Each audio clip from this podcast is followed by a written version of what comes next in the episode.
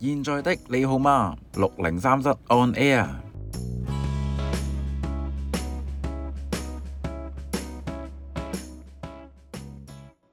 Yo，十點鐘又嚟開節目啦！你哋好啊，我係浩南哥啊。啊，按都男神 Kelvin 啦，咁我哋曾經有講過，你又講過啲三年半嘅感情，我又你又講講下兩個禮拜嗰啲即食面愛情係嘛係啦，又講過星座被拒絕。咁我哋今日不如講啲 deep 啲嘢啦，有幾 deep 啊？我成哋日都講 deep 啲刻骨銘心啲嘅嘢啦，好哇，嘛？好刻骨。啊我哋講啲刻骨銘銘心嘅感情啦，好嘛？心。好啊，咁如果係刻骨銘心，你覺得點樣為之係刻骨銘心呢？嗱，我諗呢一個定義呢，有好多人都會覺得啊，究竟開心先係刻骨銘心啊，唔開心啊，得唔到嘅感情先係刻骨銘心啊，定係入邊好痛苦先係刻骨銘心呢？嗱，我自己呢，就覺得喺段感情入邊經歷咗好多嘢，經歷咗太經歷咗同對方經歷得好多嘢呢，嗰段感情就叫做刻骨銘心啊。咁你呢？我會覺得係首先刻骨銘心，梗係形容緊過去一啲嘅經歷啦。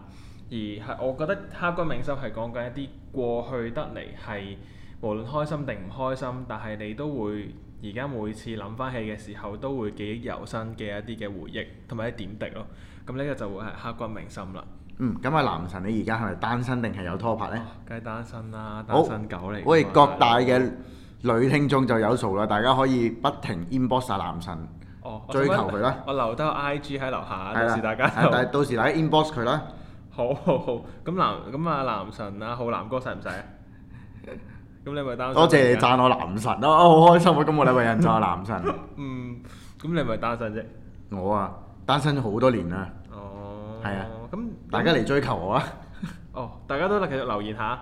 咁我想問下，咁你而家會唔會諗翻起以前嘅一啲嘅戀情啊，或者一啲點滴咁樣噶？都會㗎，特別係啊，可能以前呢，嗯我我我我都問過好多即係身邊有拍拖嘅朋友呢，最記得係乜嘢？就係鬧交嘅嗰啲呢，就一定係最記得㗎啦，即係淨係記得啲唔好嘅，但係唔記得啲好嘅。咁你記唔記得你最激烈嘅一次鬧交係點樣發生㗎？誒、我記得嗰日係我生日，嗯，咁呢，我我就約咗我一班朋友同我另一半出去同我慶祝生日啦。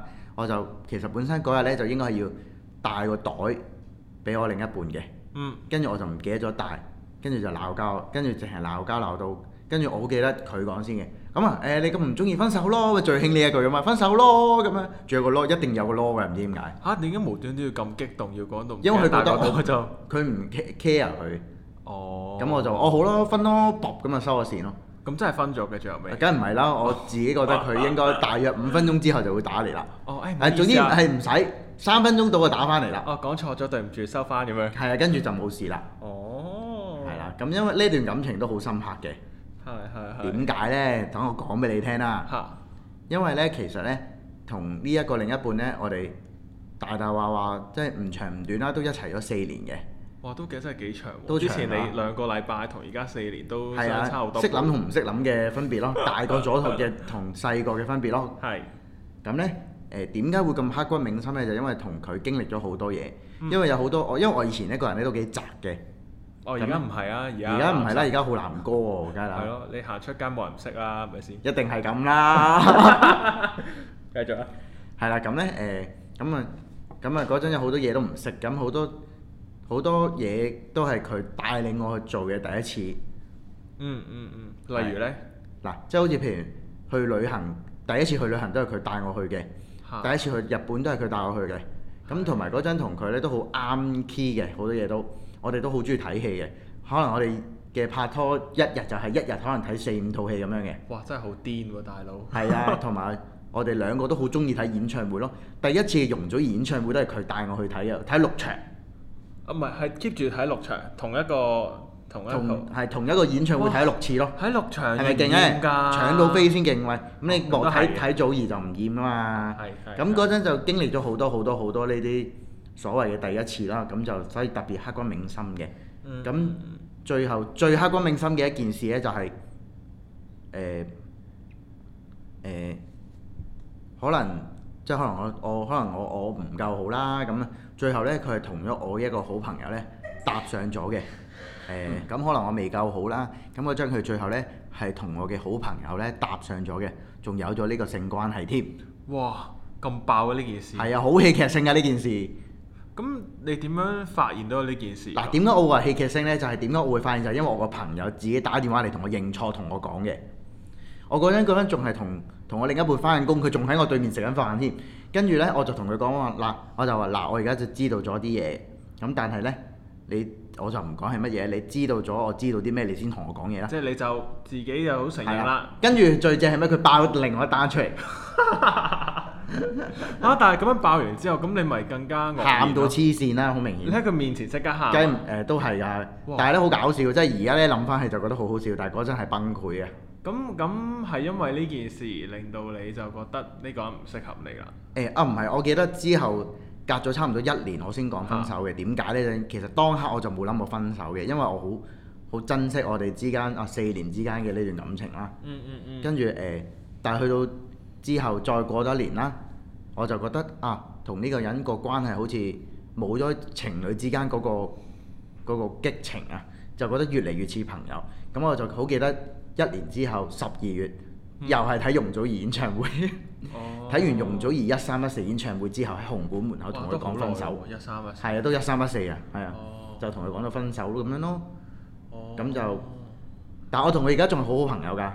哦，咁你有冇同佢講翻？你而家講翻之前，哇！其實你做呢啲行為，其實我係好唔開心。有我成日串佢嘅攞嚟，係啊，咁佢咩反應啊？誒、笑咯都係，我哈哈哈係咁啊就算啦。係啊，啊，咁對你啊真係同埋仲有一件都好深刻嘅事嘅就係、我哋嗰陣一齊去旅行，嚇去去去東京，係啦，咁嗰陣就因為人生路不熟啦，嗯咁、大家都未去過，咁誒、變咗呢，誒、就記得翻香港嗰日咧就忘記咗去機場嗰段車程，之後我哋兩條友一齊 miss 咗翻香港嗰架飛機。咁點算啊？你咪夾硬要喺東京過多一晚咯。哦，咁就即刻就要揾酒店啊，又係啦要去轉嗰張機票啊。係啦，咁即刻你買嗰張三千幾蚊嘅單程機票啊！哦，哇！咁真係好好可觀嘅一個教育喎，呢個真係係啊好可觀嘅教，訓。所以好深刻㗎呢一段感情令到我哦，就係發生咗咁多嘢，咁，所以就令係到啦你覺得呢段感情咁刻刻骨銘心係啦。嗱，我啊講咗啲咁 deep 嘅嘢啦，咁啊到你講翻啲咁 deep 嘅嘢俾觀眾聽㗎咯哇！嗰啲太疊啦，不如就留翻下一集先講啦，好唔好啊？喎。咁冇大問家題就啊，我哋聽眾有的是耐性。咁啊，咁大家繼續聽之後我嘅分享啦。係啊，下集見。現在的你好嗎？無論世界邊個角落，都有我哋聆聽你嘅故事。